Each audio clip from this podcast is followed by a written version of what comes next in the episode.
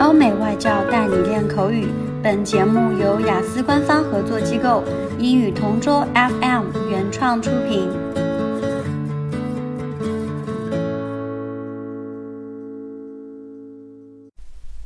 Describe a newly built facility, such as a park or a cinema, that influences your city.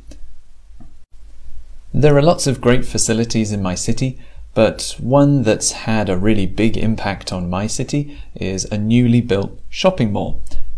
The shopping mall was opened early last year, and since then it's become one of the most popular places for shoppers, teenagers, and tourists as well.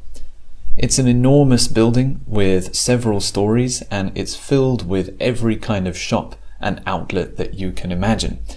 You can see a lot of teenagers hanging out and spending their time in the restaurants. You can see adults buying clothes and also elderly people enjoying some of the cinemas and the other facilities there too.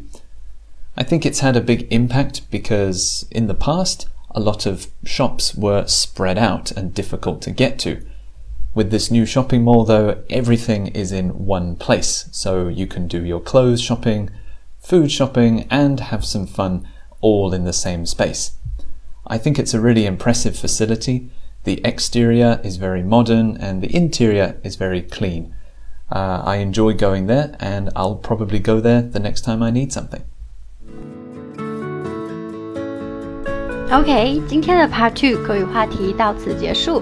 想要免费获取五到八月雅思口语完整题库和口语素材的小伙伴，可以关注我们微信公众号“英语同桌”。 回复关键词“口语题库”就可以啦。